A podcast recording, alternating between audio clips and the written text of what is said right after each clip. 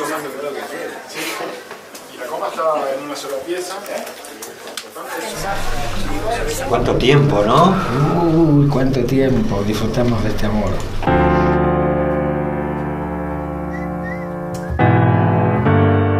La música eléctrica será en conjunción con la negra. Ambas asolarán el mundo. Y con ella marchará esclavo el mundo hacia el caos final.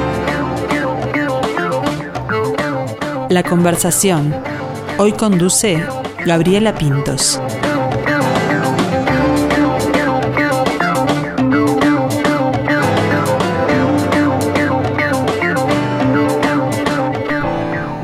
Combinación de tango, candombe, murga con milonga, con rock, electrónica, hip hop y jazz. Todo eso combinan. Llevan además 20 años combinados, juntos. Desde su música unen géneros, unen países también. Tienen premios Gardel, premios Graffiti, nominaciones al Grammy, al Latin Grammy, pero el mayor premio para mí es el acompañamiento que tienen del público que responde siempre muy bien a sus creaciones, que siempre son y están vigentes. Hablamos del colectivo Bajo Fondo, y hoy conversamos con Juan Campodónico, integrante y fundador de Bajo Fondo. ¿Cómo estás, Juan? Buen mediodía. ¿Qué tal? Un gusto, un gusto recibirte. Arrancamos con Solar y ya comienza porque hoy es el día del candombe, ahí con la 4080, me parece que venía, venía. Totalmente, aparte es re lindo porque es un tema de Aura, nuestro último disco, y es la primera vez que Bajo Fondo hace un candombe explícito ah, con, la colaboración de Cuareim, con, los tambor, con la cuerda de tambores eh, completa. Eh, y nada, eh, un gustazo haber hecho esta colaboración con ellos. Y nada, sí, viene bien para, para celebrar. Ahí está, ahí está. El La, la, mixtura del, del candombe con, con otros ritmos que también está, está muy bueno. Con la esencia, ¿no? Esa, conservadora, por ejemplo, de, esta comparsa. Bueno, hablaba de que hace 20 años que están, que están juntos. Eh, ¿Cómo fueron esas primeras reuniones con Gustavo Santaolalla cuando se planteó este proyecto? Sí, sí, por ahí por el 2000 estaba en Madrid produciendo el disco SEA de Jorge Drexler. Y justo Gustavo Santaolalla, a quien conocía porque había producido El Peyote Asesino unos años antes, pasó por Madrid y dijo, vamos a comer y charlamos. Eh". y ahí, eh, almorzando y hablando de todo un poco, surgió la idea, che, tenemos que hacer algo con, música electrónica, pero con un carácter eh, de acá, del Río de la Plata, con un carácter local, con, haciendo referencias al tango, a la milonga. Y bueno, empezamos este proyecto y fuimos invitando gente. Yo justo ese mismo día lo vi a Luciano Superviel, que estaba en la grabación de, Jorge, y le comenté la idea, se entusiasmó, lo invité. Eh, Gustavo llamó a Javier Casalla, el violinista.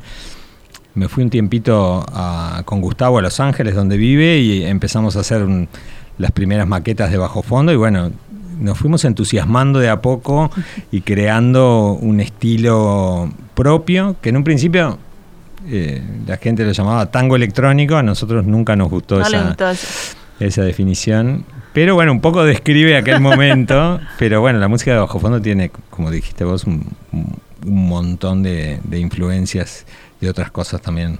Bueno, cuando, cuando comenzó que tenía el, tango tan marcado, eh, hoy me preguntaban cuando comentaba, orgullosa que tenía la nota con Juan Campodónico, me decían, eh, bajo fondo es tango y es mucho más que eso. Sí, por lo pronto tiene el bandoneón y tiene el violín y tiene eh, la intención de nosotros de que no se pierdan, no se pierdan ciertas, ciertas inflexiones, ciertas maneras, ciertos gestos de la música de acá. Yo creo que lo que pasó con el tango, que es una historia musical que ya tiene más de 100 años, este, eh, nada, se generó un sonido muy particular que tiene que, ver mucho con la sensibilidad de esta zona, de esta región. Entonces, nada, me parece, eh, allá por el 2000, cuando empezamos con este proyecto, no, había tanto tango en la vuelta, o era una cosa muy eh, de museo, medio para turistas, ¿no? Entonces, nada, pero esto es parte de nuestra cultura, tenemos que hacer algo vigente, contemporáneo, conectarlo con lo que está pasando en el mundo. Eh, nos, nos, nos envalentonó mucho la idea Y bueno, y después con, con los primeros discos de Bajo Fondo empezamos a tocar muchísimo por todos lados, eh, mucho en América, mucho también en Europa.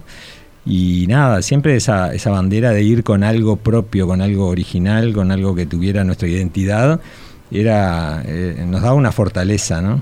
Para salir afuera.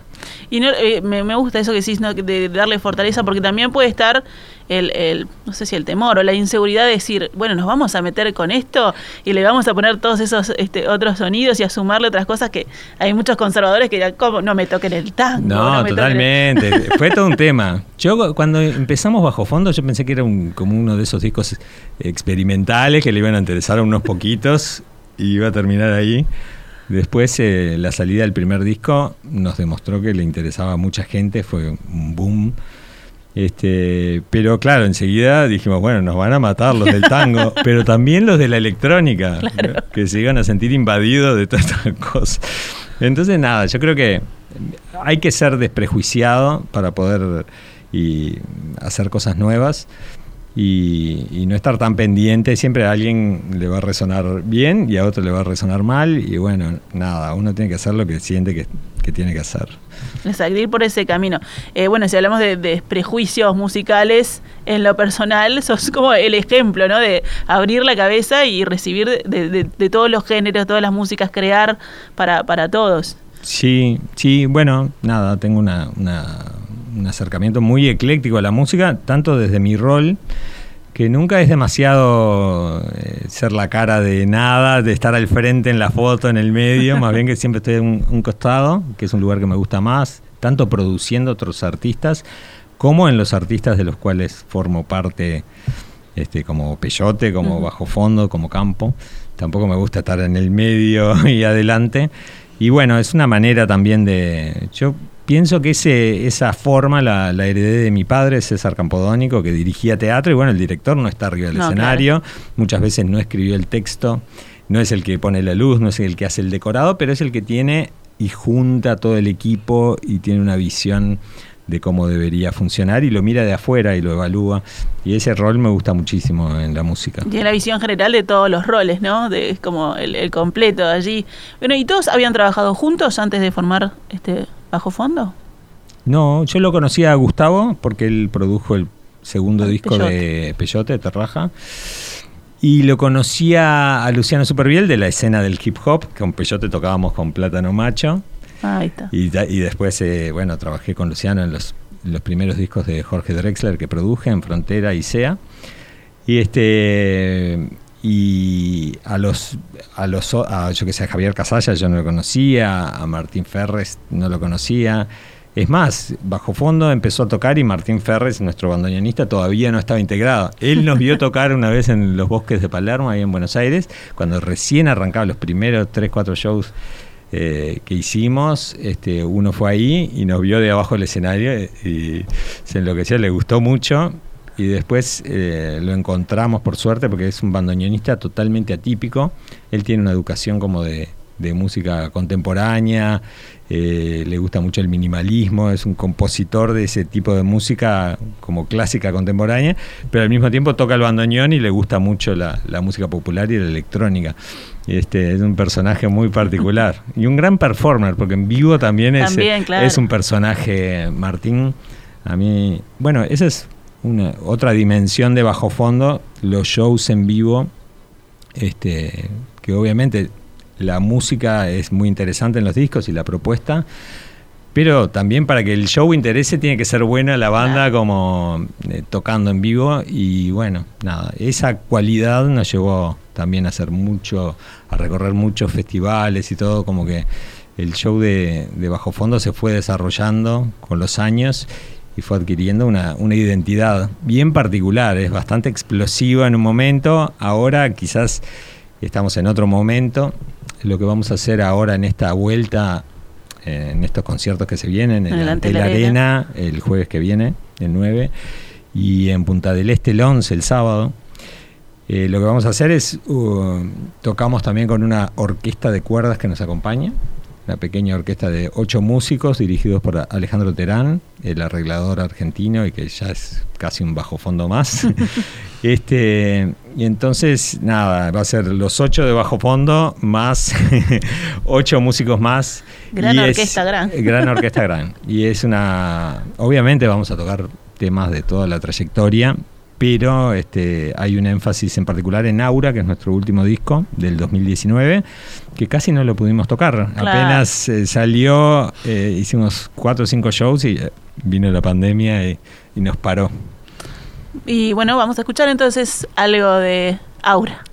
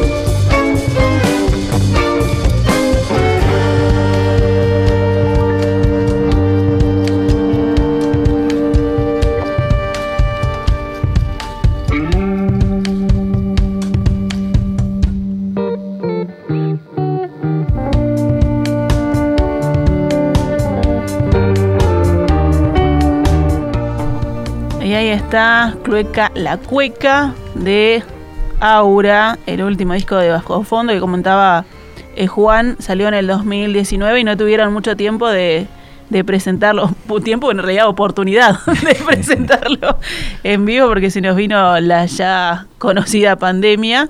Este, pero que sí fue muy galardonado. Acá estamos mirando premio Gardel, tres premios Graffiti, nominaciones a los Grammy, a los Latin Grammy, así que se estuvo escuchando y estuvo con muy, muy buena repercusión. Sí, sí, sí, llamó la atención. Y mm, sí, a mí me encantó estar nominado en los Latin Grammys a la grabación del año, que es el premio number one. grabación del año, y eran todos realmente mm, eh, propuestas musicales muy vendedoras, muy bestsellers, ¿no? Tipo J Balvin, los reggaetoneros. Claro, en peleando ahí y nosotros estábamos colados ahí en esa fiesta con Cuarem 1080, con el tema Solarilla Cumenza. Me encantó este, también compartirlo con los, con los chiquilines de, de Este, ese momento, la expectativa, ¿no? Y ellos no podían creer estar también jugando o, bueno, este, como digo yo, colados en ese, en ese momento, pero nada, los Grammys son un, premio que vota la gente que hace grabaciones, o sea, votan los colegas, y los colegas no quieren, parece, entonces...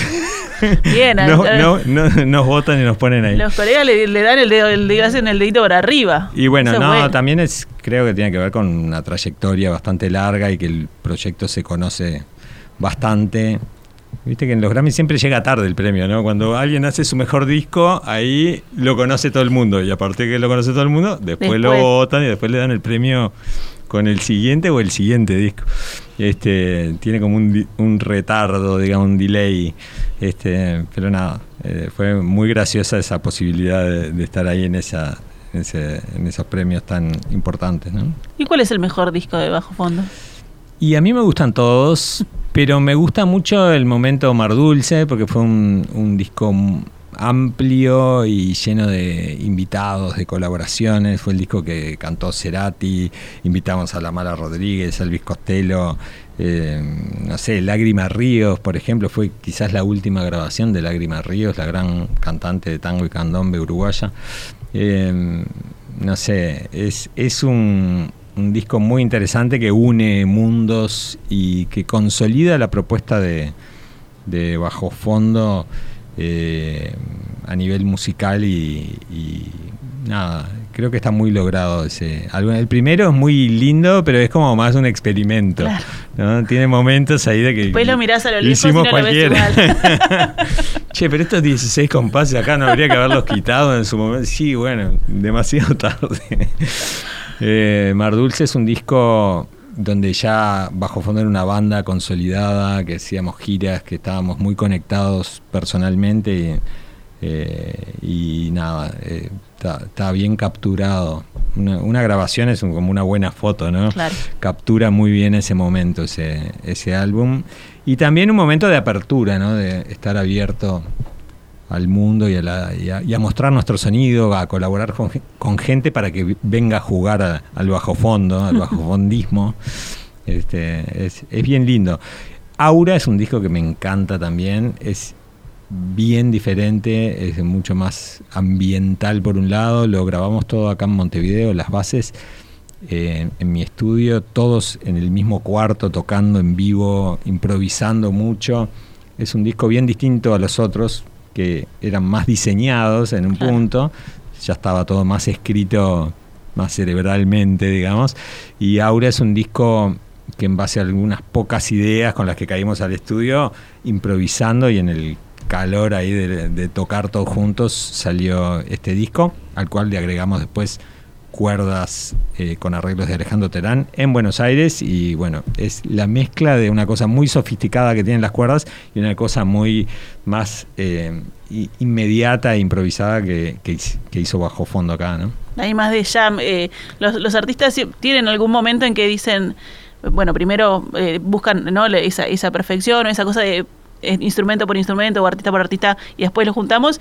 Y hay otra de- del compartir y de capturar Sí, sí, justamente, la como decimos, pasa capturar momentos, ¿no? Sí. Esa energía que pasa ahí que es totalmente distinta. Totalmente distinto y la verdad que a mí me, es, un, es un disco que me gusta muchísimo y es un disco que lo hicimos con cierta urgencia, muy rápido y que todavía le sigo descubriendo cosas, que eso es algo interesante. ¿Y por qué la urgencia, Juan? La urgencia de aquel momento habíamos tenido un parate de tocar y un... eh, como que dijimos, bueno, si no hacemos un disco de ahora, quizás no hagamos más.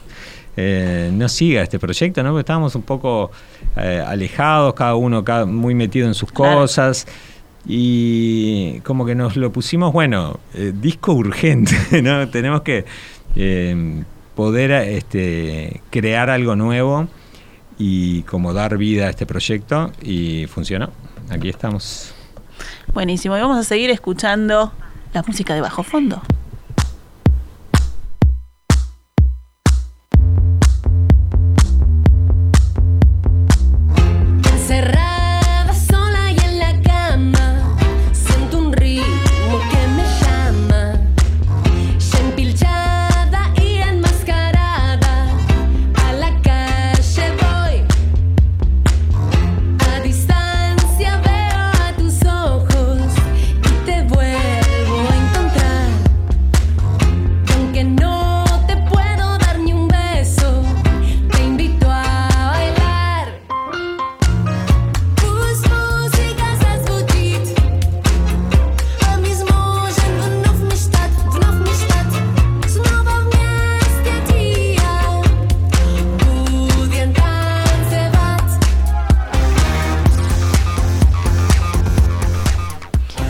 Estás con el ruso, Juan?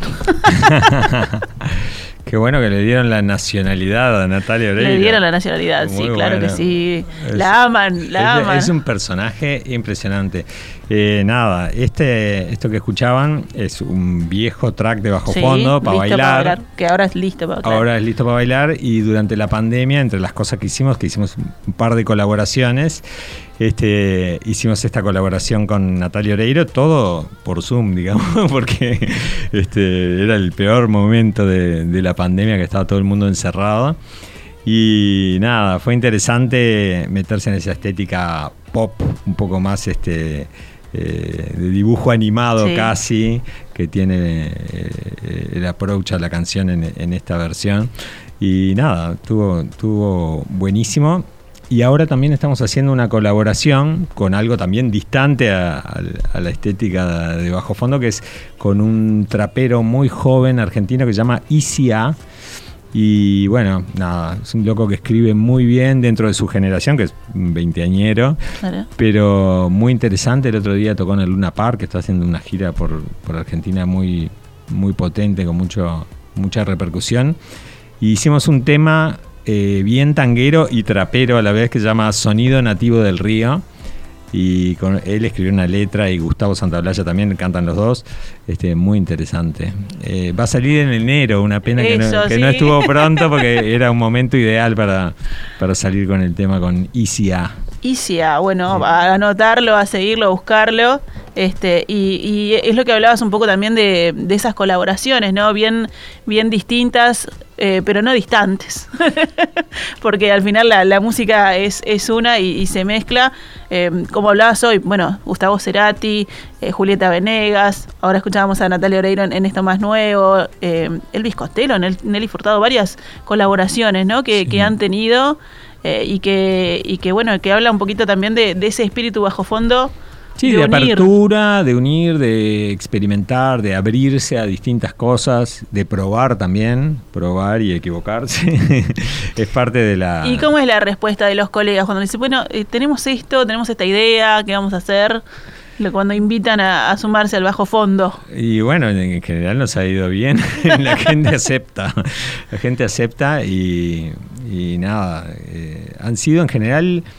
Eh, ¿Cómo, so- ¿Cómo se dan esas cosas? Ustedes pueden tener una idea y después eh, Sí, vienen y, y como se encontrar, cambian, o- encontrar una canción, imaginarla con la colaboración de alguien.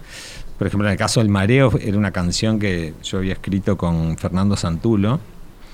Y la tenía ahí en una carpetita para el disco de campo, que yo estaba en ese momento pensando en campo, que todavía no existía. Este, la tenía ahí separadita, le, veía como ese costado, como algo así medio yoruba, pero más popero, no sé qué. Y cuando estábamos terminando Mar Dulce, eh, surge la idea, che, no, me acuerdo que toqué en Buenos Aires, en un Creamfields, y puse ese track. Y todo el mundo bailando, increíble, no sé qué. Y estaba Gustavo Santolaya y me dijo, che, ese track tenemos que tenerlo en el disco. y este y, bueno, y dije, sí, bien, pero ¿quién lo canta? Y ahí salió la idea, che, pero esto es como para Cerati, no sé qué. Lo cantó Cerati, que eh, eso lo grabaron en Nueva York, lo grabó Gustavo con Cerati y, y nada, le quedó perfecto ese traje, ¿no? Era como que no era el palo exactamente de él, porque es una canción bastante triste, es como media, es más yoruba, en un punto la, la letra y, y la, la impronta así más melancólica.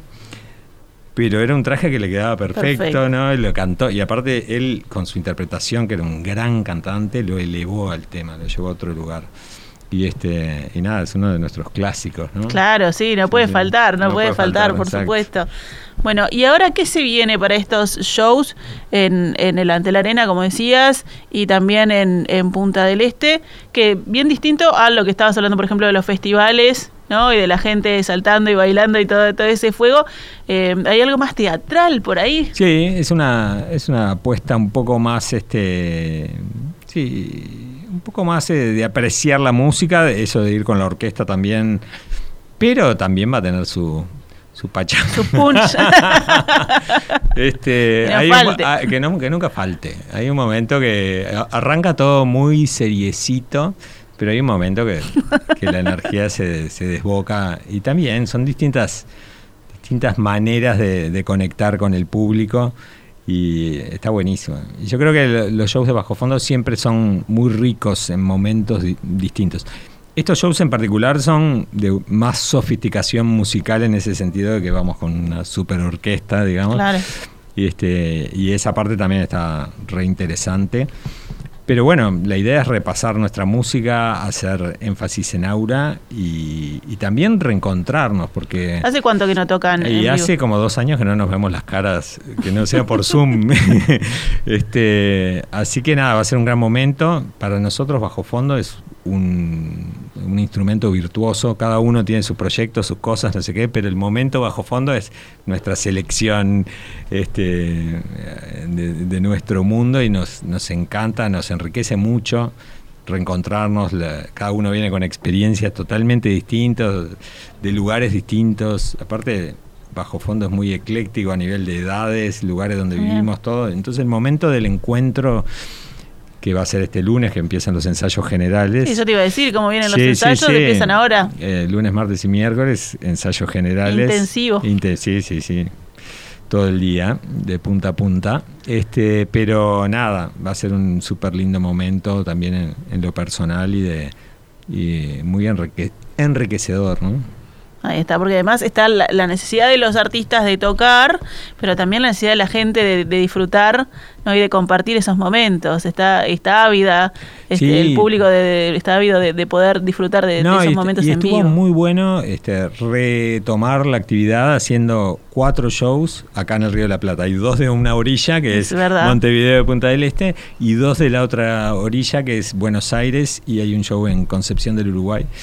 Así que nada, está buenísimo. Este, En el Coliseo, bueno, están en, en Buenos en el Aires. Teatro Coliseo el 16, el 14 en Concepción del Uruguay, el 11, que es el sábado que viene, no este, en Punta del Este, y el jueves que viene en el Antel Arena.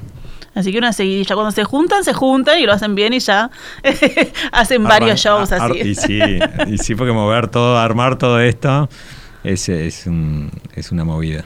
Hoy decías bien ecléctico el, el- el conjunto, esta combinación de bajo fondo. ¿Qué le aporta cada uno a- a- al grupo, al colectivo? Eh, Si vos te pones a pensar así en cada... No lo sé, o sea, todos tienen cosas muy valiosas para aportar, empezando por Gustavo Santaolalla, que es un gran, gran compositor y productor y es un, es un faro, una luminaria de la música latinoamericana. Y bueno, te- tenerlo a él, poder compartir con él es, es alucinante y ya son tantos años de compartir cosas que también hay algo que, ti- lo que te decía, es medio una familia Claro. este, la banda, entonces es muy lindo este, los dos lados, ¿no? La- compartir con el artista y, y también con la Con la persona. persona. Exacto.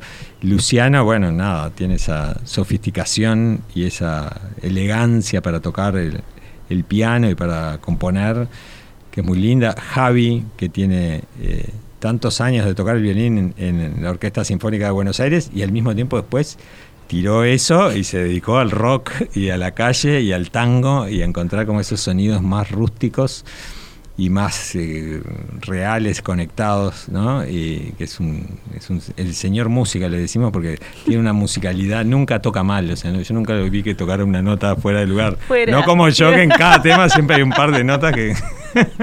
Bueno, es una impronta cada uno. Este, no sé, Gabriel Casacuberta, que es nuestro contrabajista, bajista, pero también compositor. De hecho, Solari Yacumensa es, es- es una idea que trajo él, que después la desarrollamos e- entre todos, pero mm, eh, es un gran, gran, gran músico.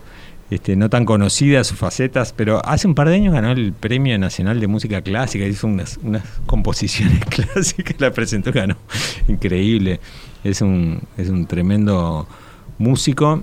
Eh, no sé, bueno, en vivo tenemos a Vero Loza, que es nuestra BJ, BJ. Y, y que es parte de la impronta de Bajo Fondo eh, a todo nivel y que hace un trabajo bien particular y que siempre, siempre renovándolo. De hecho, ahora me estaba mostrando cosas de su trabajo para el para este espectáculo y digo, che, ¿por qué cambiaste todo? y bueno, dice, porque está bueno salir con algo totalmente eh, distinto, o bueno, conservar algo, pero siempre estar, así que ella también es, es una parte interesante en el, en el en vivo de la banda. Y es, y es el toque femenino ahí en el club de Toby también. El club de Toby, total, sí, sí, sí, qué cosa que no me gusta el club de Toby.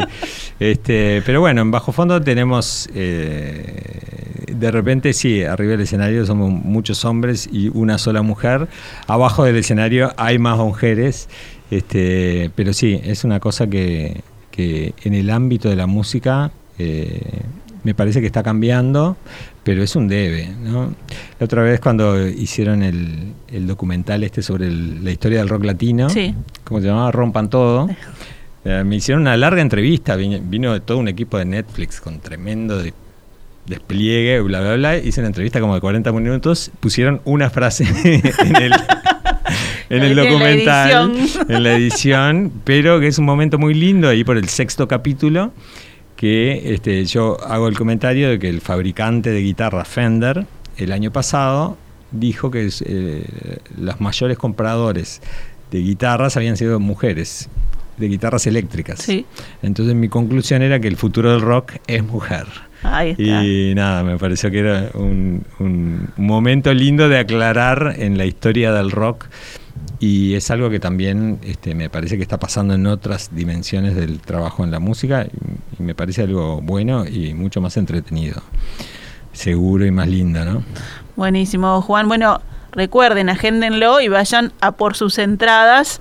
La- En Montevideo el 9, en Punta del Este el 11. Pero y si andan por Concepción del Uruguay el, cato- el 14 es. El 14. El 14 y el 16 en el En Coliseo. Buenos Aires. En Buenos Aires. Este, se viene bajo fondo la vuelta allí a, a los shows, al escenario. Un placer eh, tenerte con nosotros. No, y bueno, y que sea un exitazo ese, ese super show con esa gran orquesta gran, ¿no? Los Dale, bajo fondo los y la esperamos, los esperamos. Aparte, el, el Antel Arena yo solo toqué una vez. Este, Divino escenario. y me encantó y sonó muy bien esa vez que toqué, así que nada, mucha expectativa porque es un tremendo lugar para tocar. Un gusto. Nada, muchas gracias.